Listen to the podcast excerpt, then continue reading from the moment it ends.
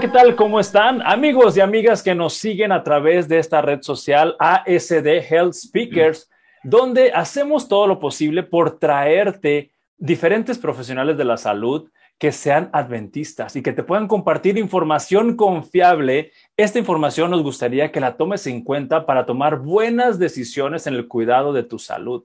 El día de hoy te voy a presentar a la doctora Cristina Carpintero Castillo. Ella es ginecóloga, actualmente es la directora médica del Hospital La Carlota y también es catedrática en la Escuela de Medicina de la Universidad de Montemorelos. Y el día de hoy vamos a platicar con ella de el sangrado uterino anormal. Así que te pedimos que te quedes hasta el final del video para que puedas entender cuáles son esas patologías que producen un sangrado uterino anormal. ¿Qué tal, doctora? Buenas tardes, ¿cómo se encuentra? ¿Qué tal, Ismael? Mucho gusto en saludarte y muchas gracias por la invitación para participar en tu gustado programa. Y vamos a empezar platicando, doctora, con eh, la experiencia que tiene un ginecólogo como usted. Eh, en los motivos de consulta que más llegan a su oficina, ¿En qué lugar ocuparía estos problemas de sangrado uterino que son anormales en la salud de las mujeres? De los 10 motivos de consulta, ¿cómo qué lugar andará ocupando estas, estas consultas? Pues esa depende, depende porque cuando hablamos de sangrado uterino anormal, debemos de catalogarlo por, por edades, pero vamos a decir un 30%, una buena cantidad de, pacientes que acuden a la consulta vienen por estos sangrados anormales.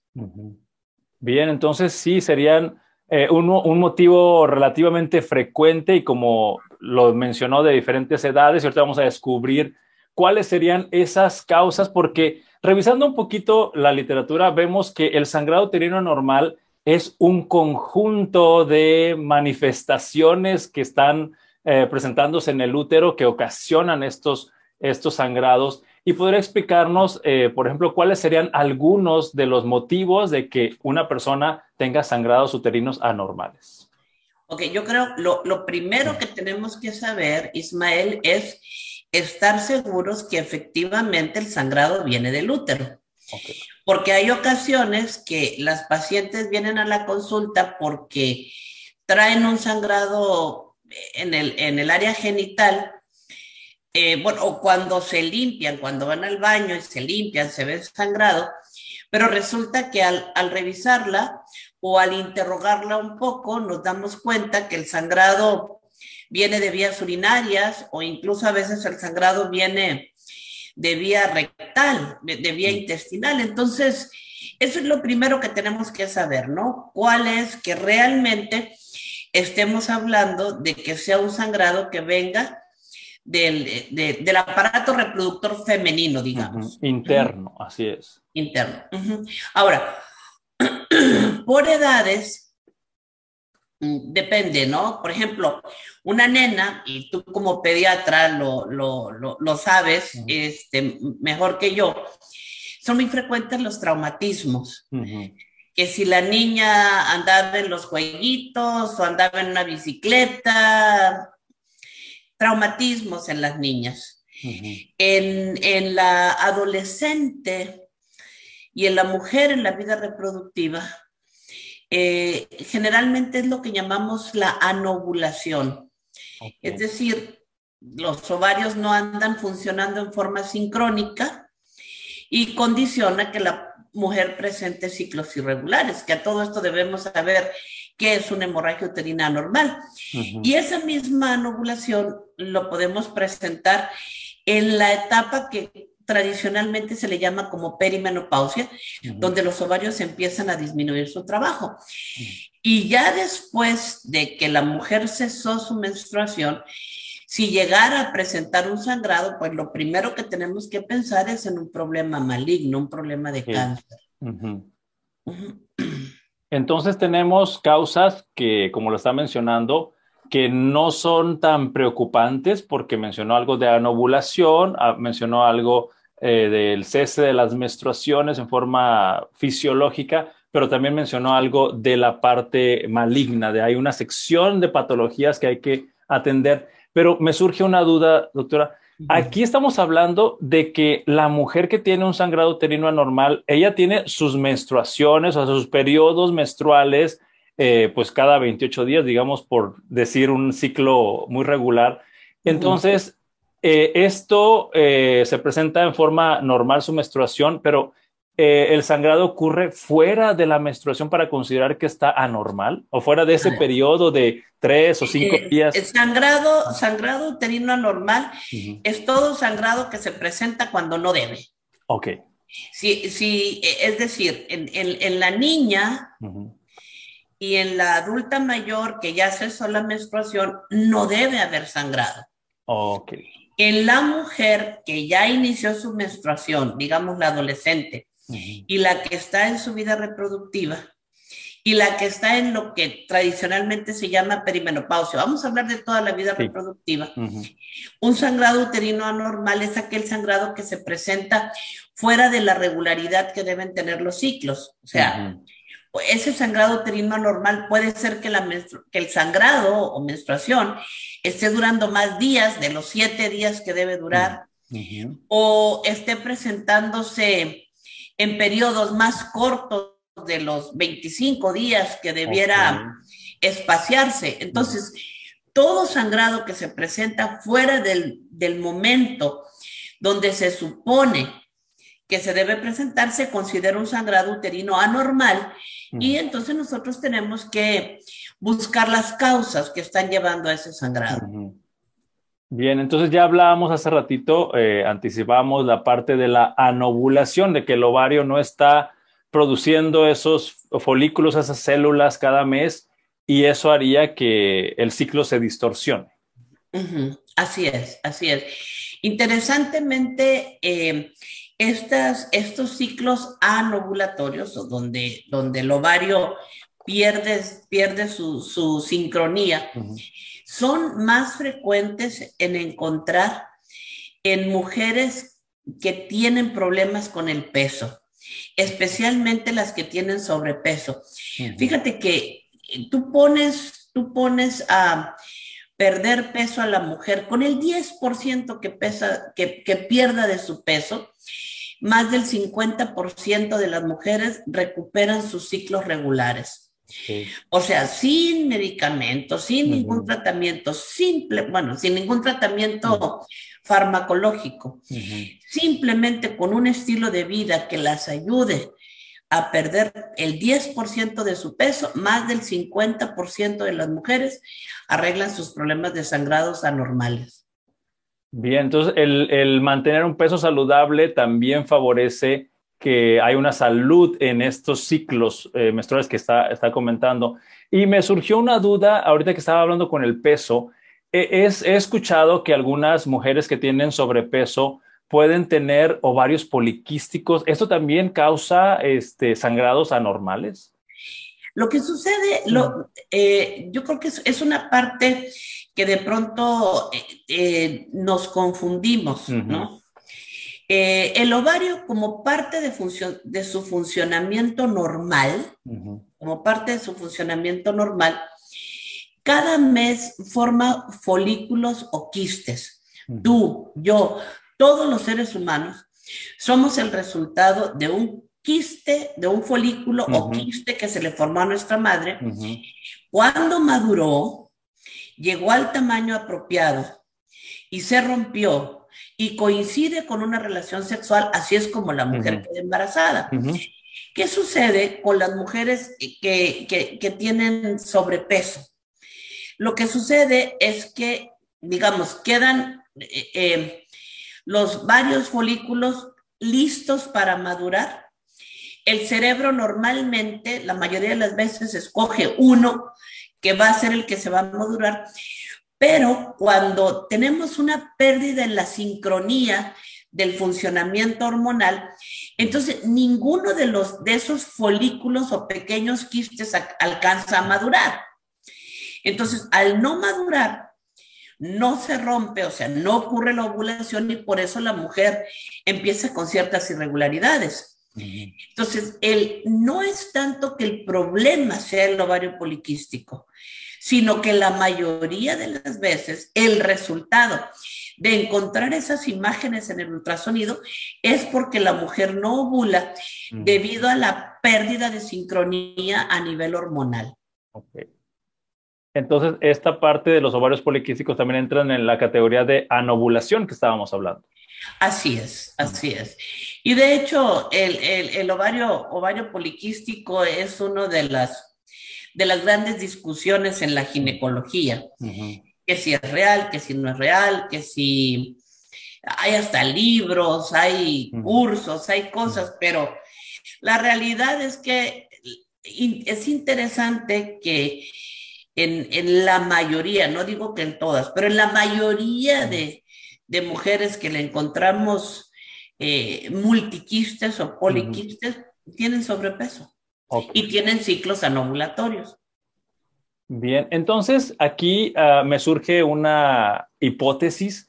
Eh, al hablar de la anovulación asociada al sobrepeso, pues es algo que se puede prevenir, de la anovulación, y el, del sobrepeso también, obviamente, pero como está pegado el uno con otro, eh, pudiéramos intervenir, como lo mencioné hace ratito, de eh, el estilo de vida, bajar unos cuantos kilos y el ciclo y la sincronía que están mencionando eh, pudiera mejorar. Ojo, sí, no digo que esa sea la única causa, ¿ok? No, o sea, puede haber algunas, algunas otras, otras eh, eh, causas, pero la mayoría de las veces, la mayoría de las veces corregimos algo de ese factor peso y mejora sustancialmente. O si no mejoran, tienen mejor respuesta al tratamiento que le demos. Excelente. O sea, por donde la veamos, vamos a recibir un beneficio al favorecer la pérdida de peso. Sí. Y bueno, ya hemos abordado un poco eh, la relación que hay con el sangrado uterino normal, la anovulación, el sobrepeso, la, eh, ovarios poliquísticos. Y también eh, he escuchado, doctora, que hay algunas mujeres que después de tener relaciones sexuales hay un sangradito y ese también entra, dentro del sangrado uterino anormal. Bueno, precisamente eso es, eso es lo que lo, es, por ejemplo, también la, niña, eh, la, niña, eh, la, infante que presenta sangrado,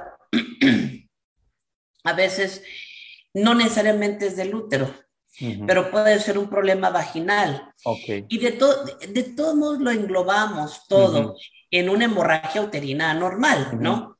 Ahora, la, mujer que presenta un, un sangrado, eh, uterino después del coito, después de la relación sexual, pues entonces eh, es importante revisarla para estar seguros si realmente el sangrado viene del útero o capaz que tiene una lesión, ya sea una erosión o una úlcera, alguna inflamación a nivel del cuello del útero que en realidad sea lo que le está ocasionando el problema.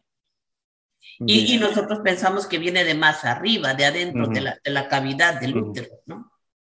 Bien, pero entonces aquí queda, está quedando una recomendación de que una mujer que empieza a percibir que después de tener relaciones sexuales hay sangradito, mm, debería de prestar atención a eso y acudir a consultar, ¿no? Por supuesto, es más, aunque no lo presente.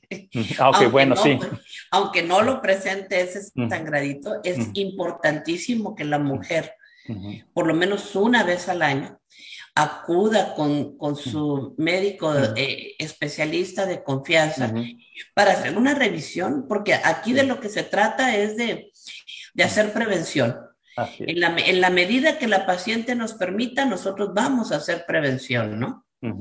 Ahora, eh, eh, estamos enfocándonos bastante en la, en la anovulación, pero también hay, otro tipo de, anomalías, por ejemplo, la miomatosis, lo, que, lo que se le llama, lo vemos encontrar como fibromas, miomas, leiomiomas, quistes de la matriz, que también lo, lo, escuchamos. Bueno, hay estudios que, que, sugieren que hasta el 80% de las mujeres eh, eh, se, les, se les encuentra miomatosis, ¿no? Entonces, dependiendo, dependiendo la localización, porque dentro de la misma matriz estos miomas pueden tener diferentes localizaciones.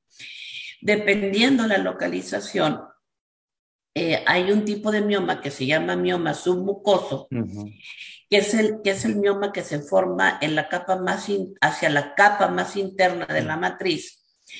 Eso nos puede ocasionar un, sangrado uterino anormal, también muy frecuente. Y aquí la mujer que tiene miomas eh, asociadas a este tipo de sangrado, eh, tiene esos sangrados o manchados en su ropa íntima este, fuera de la menstruación. Sí, puede, o sea, es que, a ver, es que un sangrado uterino anormal puede ser o sangrados fuera de la menstruación, o una menstruación que dura demasiado tiempo, o una duración, o, una, o, una, menstruación que tiene muchísima cantidad. O sea, anormal es todo lo que sale de lo normal. Ok, perfecto. Entonces, una mujer eh, que tiene leiomiomas o miomas, como los conocemos, puede tener también estos sangrados uterinos anormal, igual es. necesario revisarse.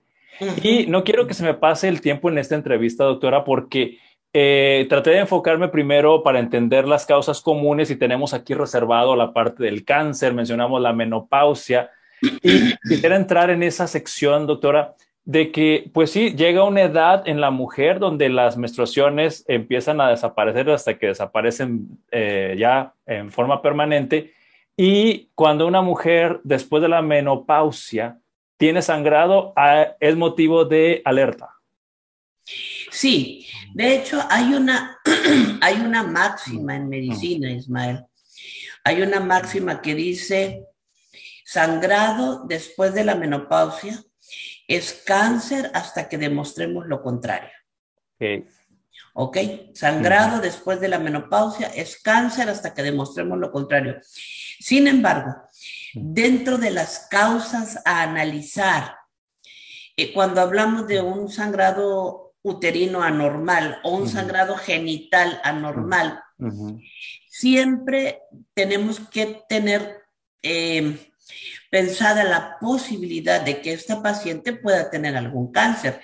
Aún la niña puede tener algún, algún cáncer de ovario, que es lo que, lo que se presentaría o la mujer en edad reproductiva de ovario o de, o de cuello, del útero.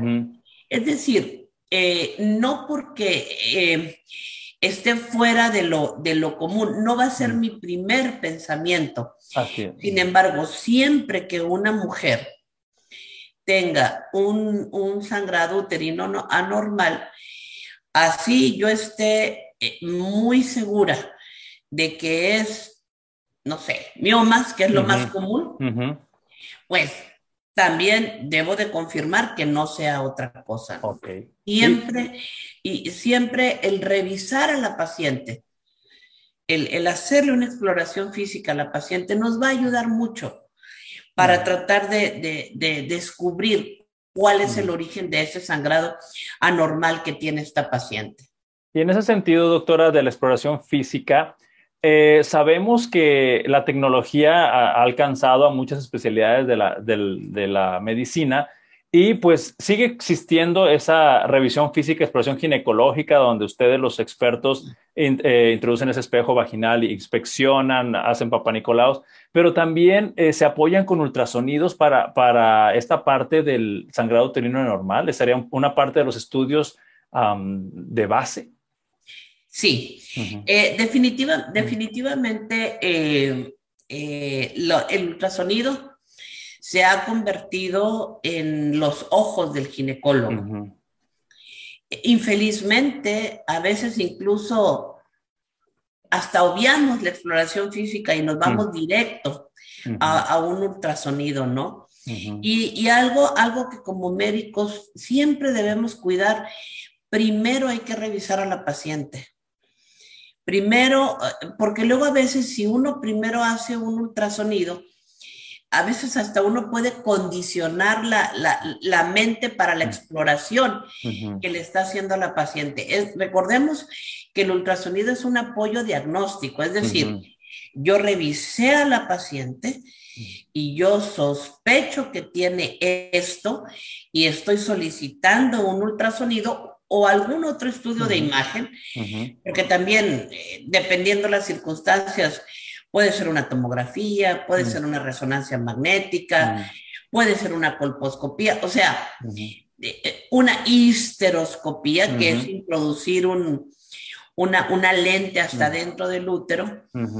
O sea, de, pero utilizo esos métodos de apoyo diagnóstico una vez que yo revisé a la paciente y que tengo sospecha de que quiero confirmar lo que yo pienso que tiene esta paciente, ¿no? Entonces, eh, se apoyan de esos instrumentos tecnológicos para afinar y, y, y, porque es que yo me estoy imaginando que ha de ser em, devastador o muy tensa la situación donde tengo sagrado normal, pienso que es cáncer y quiero saber si es o no es de lo más, lo más rápido posible, ¿no? Sí, sí, y digo, eh, definitivamente tiene su lugar, como te digo, los, los, el ultrasonido se ha convertido en los ojos del ginecólogo, pero siempre es importante eh, revisar al paciente. A mí, por ejemplo, me, me, llama, me llama mucho la atención. Ahora resulta que para diagnosticar una apendicitis tienes que tener un ultrasonido. Ah, ok. O sea, si no, si no tienes ultrasonido, no puedes hacer un diagnóstico de apendicitis. Ah, eh, hay que tener cuidado, a veces a ese punto hemos no, llegado. No abusar de los estudios. Ah, cuando en nuestra época, o sea, la, no clínica, había. la clínica te mandaba qué era lo que tenía el paciente, ¿no? Y bueno, si ante una duda te apoyas, etcétera, ¿no? Sí. No, totalmente de acuerdo. Y para ir para dirigirnos hacia el final de esta entrevista, porque está avanzando mucho el tiempo, doctora, me gustaría que eh, nos resumiera qué es lo que quiere que se quede en la mente de las personas que siguieron este video respecto al sangrado uterino. ¿Cuál es su mensaje para todas esas mujeres que han vivido o que saben de la amistad, de la amiga, de la familiar que está padeciendo esto? ¿Cuál es el mensaje que tiene para ellas? Bueno, el mensaje es que recordemos que un sangrado anormal es todo sangrado que se presenta fuera del tiempo y la cantidad que debe ser. O sea, si, si yo no sangro cada mes o sangro demasiado cada mes o, sangro en demasiados días, eh, hay que revisar qué está pasando. Si una niña está sangrando, si una adulta mayor está sangrando, hay que revisar de inmediato qué está pasando. Bien. y aquellas, aquellas mujeres que tienen irregularidades importantes y que tienen un sobrepeso, anímense a bajar de peso y posiblemente se va a resolver buena parte de su problema. Sí, y yo me imagino, doctora, ya para ir concluyendo, que hay algunas mujeres de sus pacientes que postergaron esta revisión y, los problemas siguen avanzando. Entonces, creo que eh, el mensaje que yo agregaría a lo que acaba de decir es que no se aguanten, ¿no? que, ah, lo detectan y vayan a consultar. Y, no, no nada más eso, yo le pongo una cosa más. no, no pretendan que solucionemos en dos, tres días Ah, lo, lo, que hemos, lo que hemos postergado tanto o lo que hemos permitido que dure tanto tiempo. A veces batallamos para, para controlar ciertos sangrados. ¿eh? Generalmente, la mayoría de las veces tenemos que usar hormonales. Y a veces alguna gente, especialmente con muchachitas chicas, se asustan porque estamos usando hormonales pero, pero en ocasiones es necesario para, para poder controlarlo. Bien, doctora, y si alguna persona quisiera tener más información sobre este tema del sangrado uterino normal, ¿cuáles datos nos puede compartir para que quede aquí grabado en el video? Con gusto, con gusto, Ismael. Yo laboro en el Hospital La Carlota. El Hospital La Carlota está localizado en Montemorelos, a 80 kilómetros al sur de, de Monterrey. Si quieren venir a respirar aire puro y tomar un delicioso jugo de naranja, aquí en, en, Montemorelos los, los esperamos. El Hospital La Carlota, este, se, a través del, del, conmutador del hospital, que ahorita te doy el número, se puede agendar consultas con una servidora o con otras tres compañeras ginecólogas que estamos en el, en el departamento. El, teléfono del hospital, el área de Montemorelos, aunque bueno, ya no se usan áreas, pero es 826 263 3502. Conteste el conmutador y de ahí orientan su, su llamada. Pues muchísimas gracias, doctora Cristina Carpintero, por regalarnos este tiempo para compartir con los, las personas que están en, en, las redes sociales información confiable y como lo dije al principio, esperando que todas las personas que vieron este video puedan tomar buenas decisiones en el cuidado de su salud. Muchas gracias, doctora Carpintero, por este tiempo. Recordemos, gracias Ismael, recordemos que revisarse es prevención. Así es. Y bueno, eh, amigos que nos siguen por las redes sociales, gracias por seguirnos. Si la información creen que le sirve a, a alguien que conoces, pues compártela y nos vemos en, el siguiente, en la siguiente entrevista. Hasta luego.